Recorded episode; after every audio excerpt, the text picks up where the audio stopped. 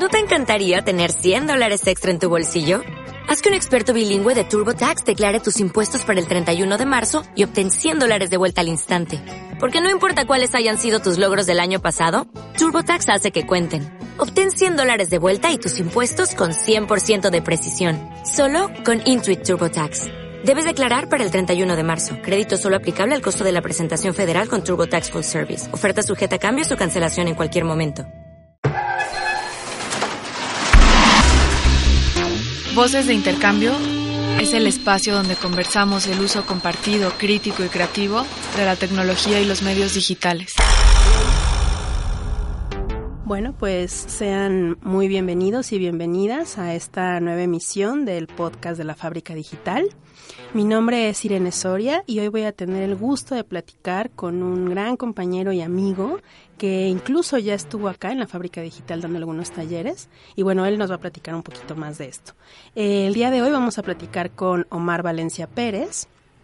Él es arquitecto de la UAM Xochimilco y estudiante de la maestría de la Facultad de Arquitectura de la UNAM. Se ha formado también en los campos de animación, ilustración, programación y administración de sistemas. Omar ha laborado profesionalmente en el desarrollo de anteproyectos arquitectónicos, así como en proyectos de animación y museografía. Actualmente forma parte de la Cooperativa de Trabajadores Tierra Común, eh, desde donde ha tomado parte en procesos de adopción e instrucción de tecnologías libres, investigación e implementación de infraestructura, así como diseño web e ilustración. Eh, bienvenido, Omar, ¿cómo estás? Bien, muchas gracias, Irene. Perfecto, pues bueno, vamos a comenzar con nuestra primera pregunta que a mí me gustaría vincularlo, comenzar eh, preguntándote cómo fue, porque sabemos que diste un taller aquí en la fábrica digital hace unos meses, en el 2018, y eh, fue vinculado a eh, la red y cómo montar sitios en esta red Entonces yo te quería preguntar de qué trató ese taller, cuál fue el objetivo, cómo te fue. Cuéntanos un poco sobre tu taller, por favor. Bueno, el taller trató sobre implementar un servidor en una tarjeta de estas Raspberry Pi, eh, pero un, servidor que funcionara en, la red de Tor. Eh, para esto es una, es una configuración bastante sencilla, no, es realmente complicado. Este, bueno, si es que ya sabes algo de administración de sistemas Linux y cosas así, ¿no? Okay. Eso podría ser bastante fácil. Sin embargo, creo que le importa, lo, que me... Realmente en lo que quería ahondar, o sea, ese digamos era como el, el pretexto para hacer como toda una explicación sobre cómo funciona la red Tor, pero para entender también cómo funciona la red Tor, tienes que entender cómo funciona el Internet, ¿no? Entonces, este, de eso, de, eso trató el, el, taller, como una, un, un ABC del Internet para entrar entonces al, Z y X de, de, la, eh, de, la Rector. Eh, y bueno, eh, familiarizarse con algunas cuestiones que, que, creo que son importantes, como las tecnologías libres, que es una red, que es una red de, desarrolladores en general. y un poco también como em, si bien, bueno, yo no sé si desmitificar Tor, pero creo que para muchos fue que inclusive nuevo, ¿no? Entonces creo que, bueno, de eso trató el, taller, ¿no? Que justo yo creo que eso se va a vincular mucho con, para, para tratar de entenderlo con mayor cabalidad, hablamos mucho de Red Tor y de, bueno, por lo menos en este momento, y de Internet, ¿no? Pero, ¿qué es la Red Tor, Omar? ¿Cómo, cómo podemos definir eh, qué, qué es en particular? ¿Se vincula con Internet? ¿No? ¿Qué es la Red Tor? La red Tor es un, bueno, eh, em, empezando por eso es algo que me, que casi siempre que me toca como explicar, sobre todo eh, proyectos que basados en software libre, creo que es importante mencionar que estos proyectos, que no es el software solamente, sino que es una red de colaboración, ¿no? Es una red de, desarrolladores que, que, tienen necesidades, que son, que, al final de cuentas están, están, este, eh, dedicando un tiempo, dedicando esfuerzos a, desarrollar proyectos específicos. Y bueno, proyectos específicos con finalidades específicas. En este caso, Tor es, una, es una implementación de red que aprovecha la infraestructura de red existente, ¿no?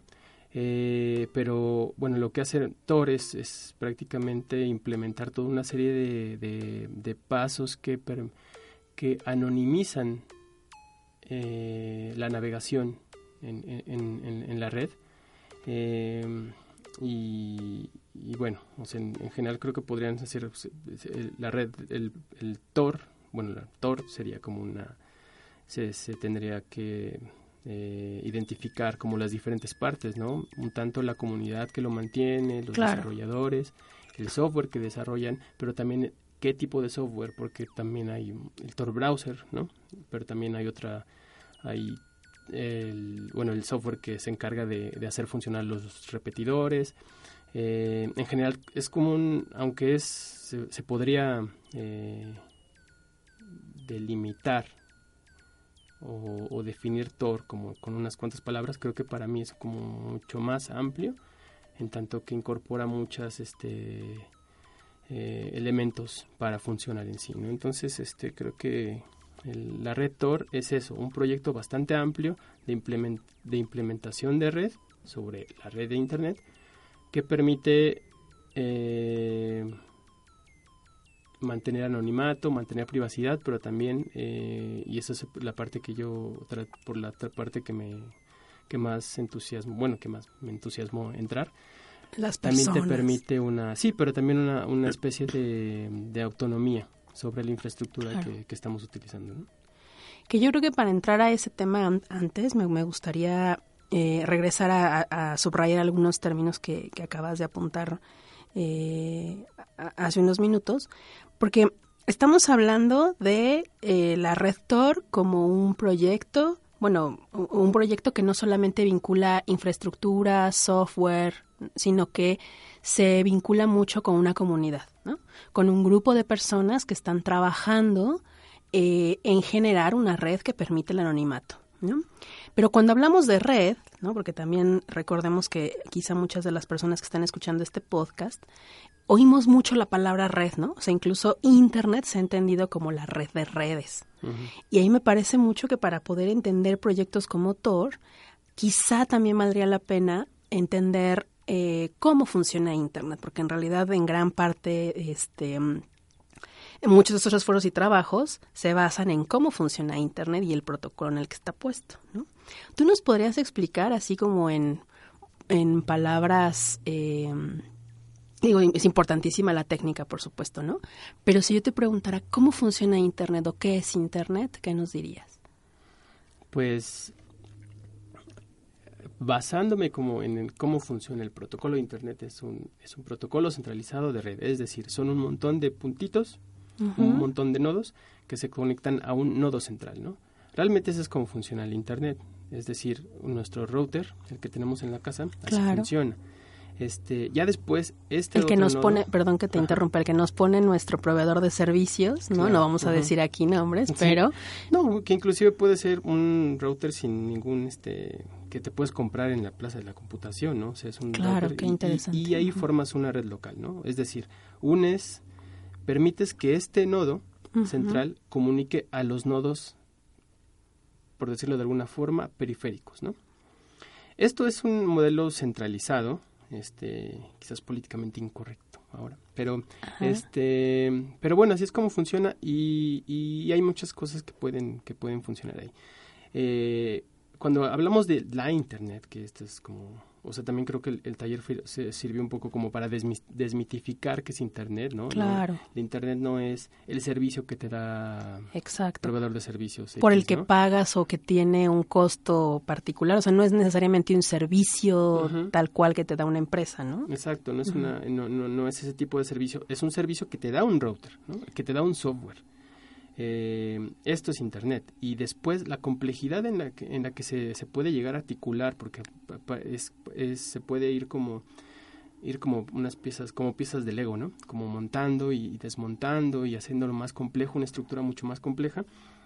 Eso es lo que, lo que es Internet, ¿no? Es, es, unir varios puntos y después creo que lo bonito es como cómo se puede jugar para eh, en tanto que tienes un, quizás un número limitado de nodos que puedes conectar, cómo juegas para conectar otros más y después otros más y después que todos estos se conecten en otra red y, hacer después una red mucho más amplia, que al final es como funciona, eh, que más, más, bien al final es como está implementado, ¿no? Hay política en eso, ¿no? Hay, hay, hay todo un juego de relaciones este, económicas y sociales en esto que, que, lo hacen bastante problemático, ¿no? y pero bueno, eso es eso para mí es Internet, y, es, y eso es como eh, interesante y necesario, creo, en este momento entenderlo, ¿no?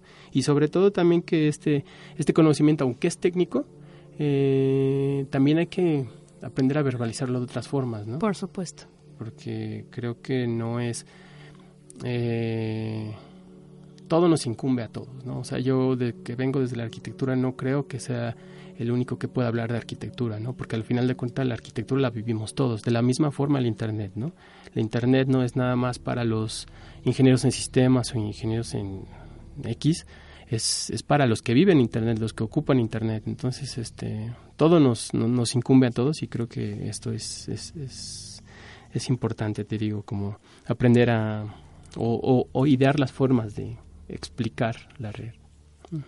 Claro, yo creo que Aquí lo hice con vasitos y puntitos y dibujitos. En, en, tu taller.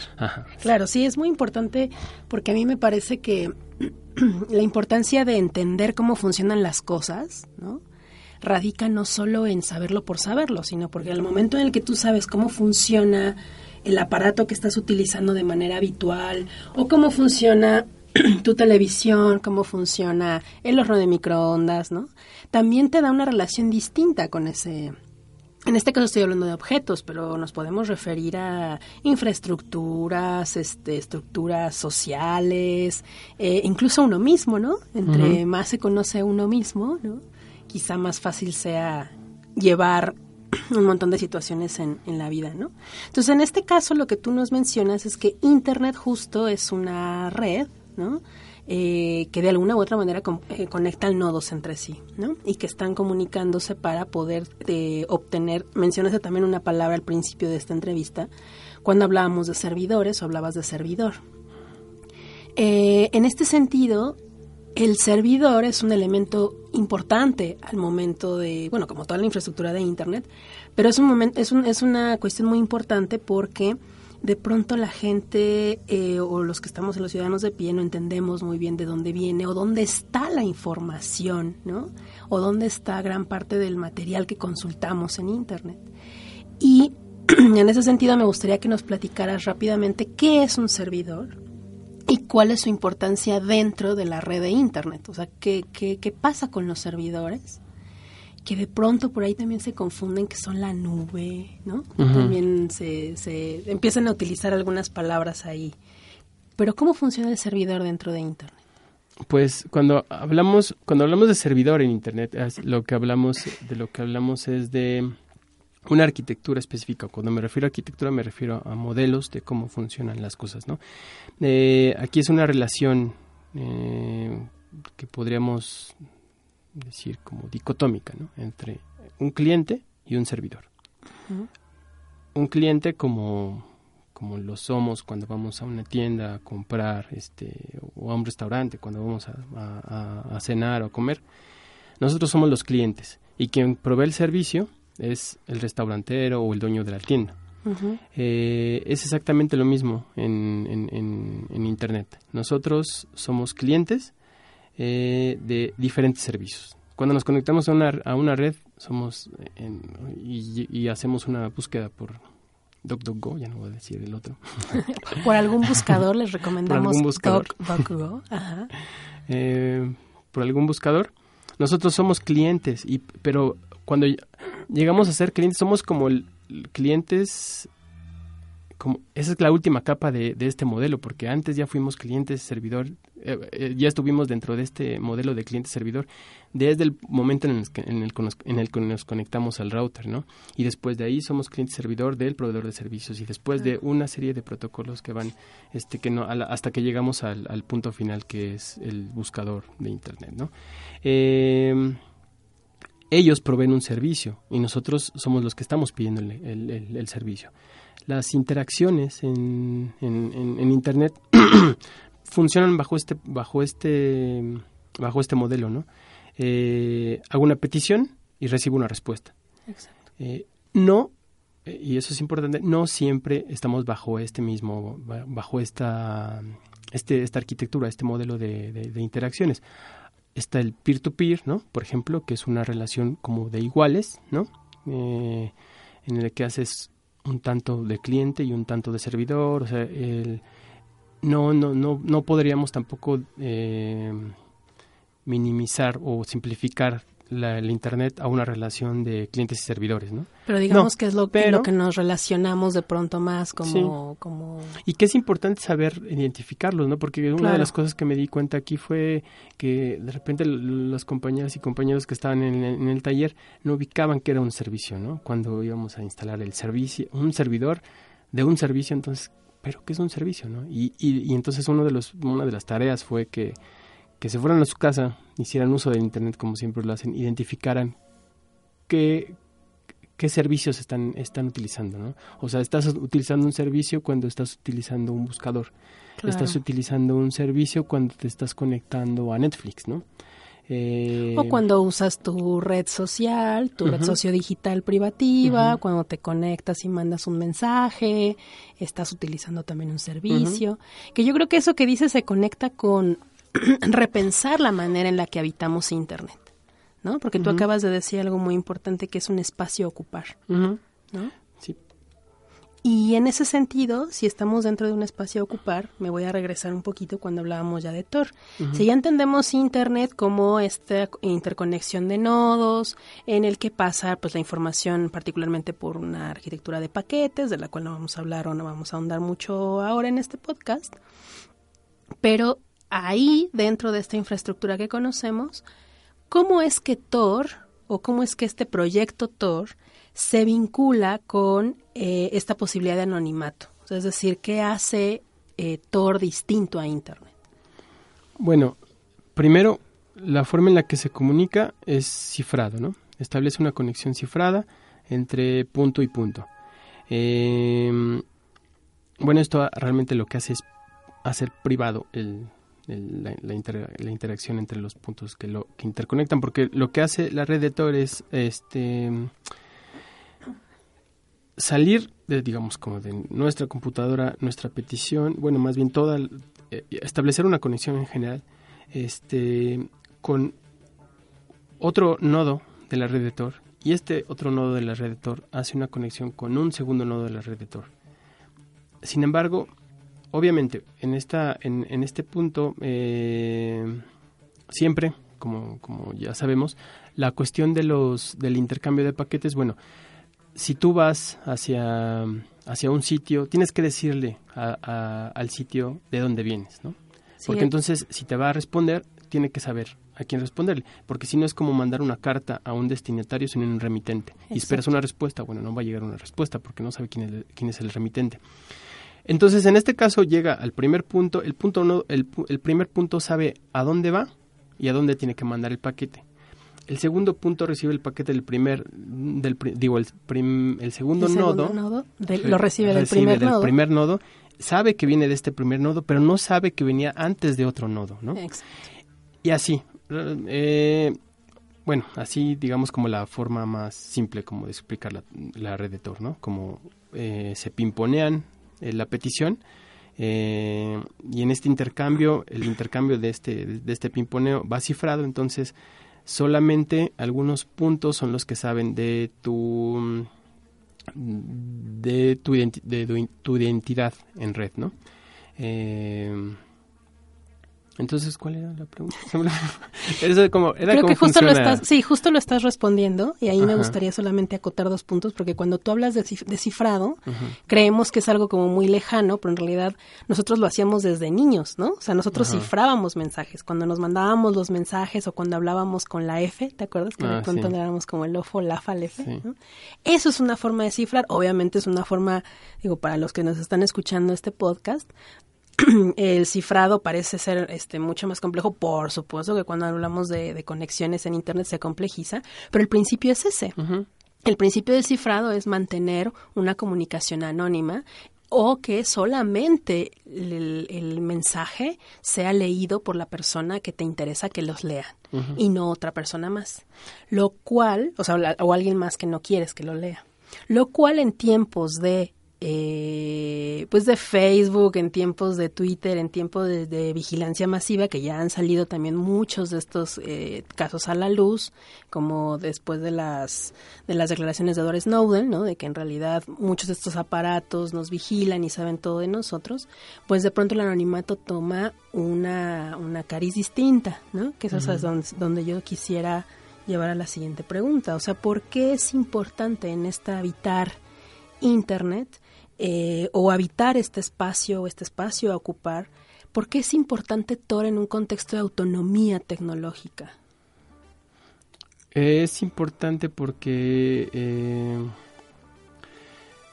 porque mucha de la información que estamos este, intercambiando está pasando en este momento por canales que, eh, que están usufructando de esta de, esta de, esta de esto que se ha impuesto como una necesidad no esta necesidad de comunicación eh, prácticamente instantánea eh, o de un montón de, interacciones al final de cuentas lo que hace internet es colapsar el espacio y el tiempo ¿no? entonces este y, hay una economía y todo y, todo y toda una serie de flujos sociales que están que están en torno a esto y entonces ahorita como desprendernos de internet pues sería bastante costoso yo me gustaría hacerlo pero a todos nos gustaría de pronto desconectarnos. Ahora cada vez es más difícil desconectarnos.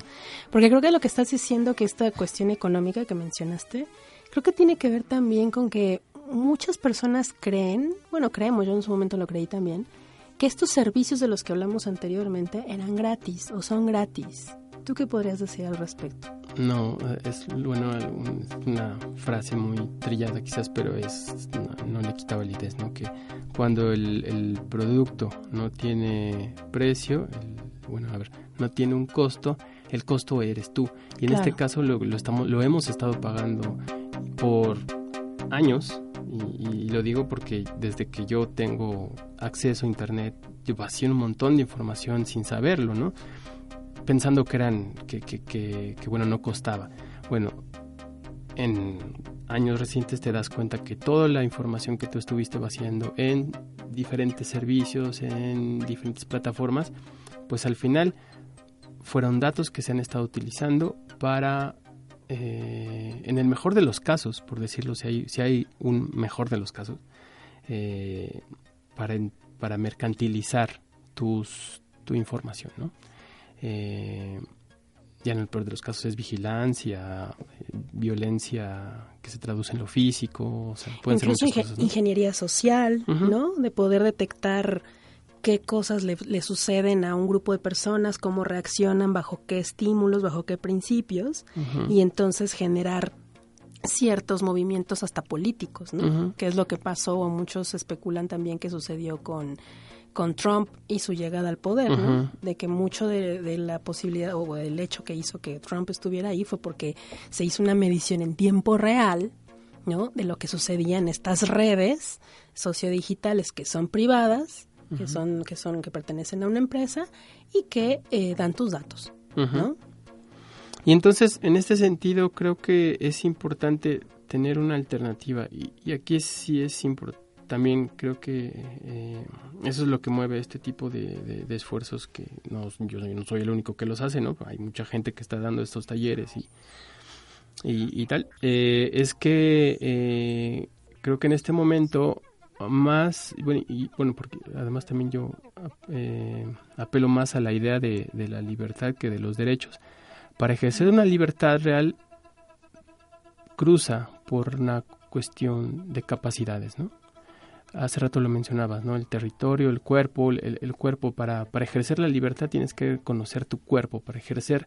Eh, sí, para, en este caso, para ejercer nuestra libertad dentro del Internet, entonces tenemos que saber cómo es que funciona el Internet y cómo, cómo incidir en ella sin esperar que estas corporaciones, estos gobiernos actúen para darte, para asegurarte esta libertad. Esto va a ser muy difícil. Es, es no creo que algún estado lo haga o lo haya hecho en la historia. Entonces creo que la, la, la, este tipo de herramientas sí, bueno, creo que forzosamente apelan como a, tener que conocer más. Y, y, claro que es una tecnología colonizada y que también viene del norte global y que tenemos que cargar con un montón de, desigualdades en esto, pero de todos modos creo que el conocer cómo es que funciona, bueno, nos puede ayudar a, redireccionar como toda esta toda esta fuerza que hay en, las interacciones de red hacia, hacia un punto en el que en el que podamos este eh, no sé ser, comunicarnos más libremente sin que esto se, se, vea comprometido como, como ha pasado en, con, en la red, en la, en la, como pasa en la red este, normalmente. ¿no? O sea, digamos que regresamos incluso a una de las cosas con las que comenzamos este podcast, ¿no? La importancia de conocer cómo funcionan las cosas, porque en el momento de conocerlas es probablemente más sencillo eh, apropiarnos de ellas eventualmente y poder usarlas en, nuestra en nuestro favor y no ser nosotros el alimento de esa tecnología. ¿no? Entonces, justo para, para cerrar, me gustaría hacerte una última pregunta, porque bueno, ya hemos hablado, incluso yo invitaría a muchas de las personas, a las, las personas que nos están escuchando, que están escuchando este podcast, que eh, entren a la página del proyecto Tor, Tor Project, para, torproject.org, para que lean más al respecto, para que vean cómo funciona, para que aporten también al proyecto y lo utilicen. Eh, y por último, yo quisiera preguntarte, ¿cómo es que, o cómo crees tú que en este espacio habitar que supone Internet y, y lo que significa Tor como esta posibilidad de autonomía, ¿no? de conocimiento y sobre todo de resguardo de la identidad, y de una posibilidad también de anonimato, ¿por qué esto resulta ser importante o cómo puede ser esto importante para los ciudadanos de a pie, para las organizaciones civiles, para la población en general, ¿no? Para, para las personas que nos están escuchando y que de pronto dicen, bueno, pero es que yo soy, ¿no? Yo no soy importante, yo soy un ciudadano o ciudadana común y corriente, ¿no? ¿Cómo Toro, cómo ese tipo de proyectos que ayudan a la autonomía y al anonimato pueden sernos útiles o por qué? Mm, creo que el es que es como tan amplio como las cosas para las que puede funcionar este la privacidad. O sea uno piensa que puede vivir sin bueno hay personas que piensan que pueden vivir sin privacidad dicen bueno a mí no me importa si si me están espiando bueno sí les importa realmente y en otros en otros campos sí les importa no eh, y seguramente tampoco saben qué es lo que saben las redes de, ellos. Y, si lo supieran, pues no tienen, no creo que tuvieran esa, esa, este, esa, esa postura. Eh, pero puede funcionar para simple, o sea, creo que también ahí tiene que haber un cambio de paradigma y, y sería esta cuestión de que todo es global y, de que todo es una red que nos interconecta, también puede funcionar para pequeñas comunidades, pequeñas comunidades en un pueblo, para esto puede funcionar Internet, ¿no? Para una comunidad mucho más restringida, porque tampoco todo tiene que ser tan abierto, ¿no? Eh, puede servir para que tú decidas cuándo es privado y cuándo es anónimo, o cuándo son las dos cosas, o cuándo es, eh, o cuándo es ninguna, ¿no? En general, eso es a lo que me refería con la cuestión de la libertad el poder decidir cuándo es anónimo, el poder decidir cuándo quiero dar la cara, el poder decidir cuándo quiero que todos lo sepan o cuándo solamente quiero que lo sepa mi mamá y mi tía, ¿no? Eh, hay, o sea, hay, muchas, hay muchos ejemplos de, cuáles podrían ser las implementaciones de Tor, ¿no? Eh, pero bueno, eso podría ser como otra cosa mucho más amplia y que tampoco me quiero extender, pero en, concreto es eso, o sea, la, la, posibilidad de decidir qué mostrar y qué no mostrar, porque en este momento, cuando estás interactuando en Internet, muestras prácticamente todo y no lo sabes, ¿no? Y ni siquiera y quizás no lo quieres, ¿no? Y no te pones a pensar en esas implicaciones, ¿no? Sí, que yo creo que para para cerrar esto y agradecerte el estar en, este podcast, creo que es una reflexión muy grande el tema de la privacidad, el tema del anonimato, porque la gente de pronto vincula el anonimato con algo negativo, pero a mí me, me, parece que no, que es un derecho también que se puede ejercer y que justamente permite el ejercicio de ciertas libertades, ¿no? Yo cerraría, además de agradecerte por este podcast, cerraría subrayando muchísimo esta última cosa, esta última frase que acabas de decir, que tenemos que tener la posibilidad de decidir, ¿no? Y creemos que la tenemos, creemos, creemos que tenemos libertad y no necesariamente la tenemos, entonces más bien hay que replantearnos hasta qué punto estamos siendo libres de decidir qué queremos mostrar o qué no, y que no es el tema de esconder cosas, sino que muy probablemente es que haya cosas que no queramos compartir con ciertas personas o que no haya algo importante, o sea, no hay algo específico que queramos compartir, es verlo al revés, ¿no? Entonces, bueno, que muchas gracias, Omar, por, por esta entrevista en este podcast. Yo, por ejemplo, no compartí mi primer nombre, ahí ahí lo dejo. Por ejemplo, ¿no? Ahí nosotros decidimos qué queremos tener en la pues privacidad o no. Bueno, pues muchísimas gracias, no, gracias Omar. a ti, este, Irene. Gracias. Y gracias a los compañeros del, del, de aquí de la fábrica. También fue una experiencia linda el, el, estar aquí, compartir con los compañeros que llegaron y ya.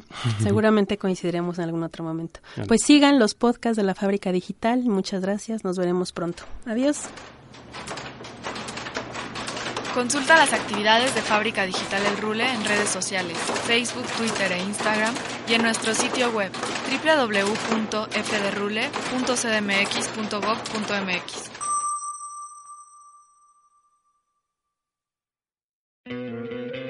¿No te encantaría tener 100 dólares extra en tu bolsillo? Haz que un experto bilingüe de TurboTax declare tus impuestos para el 31 de marzo y obtén 100 dólares de vuelta al instante. Porque no importa cuáles hayan sido tus logros del año pasado, TurboTax hace que cuenten. Obtén 100 dólares de vuelta y tus impuestos con 100% de precisión. Solo con Intuit TurboTax. Debes declarar para el 31 de marzo. Crédito solo aplicable al costo de la presentación federal con TurboTax Full Service. Oferta sujeta a cambios o cancelación en cualquier momento.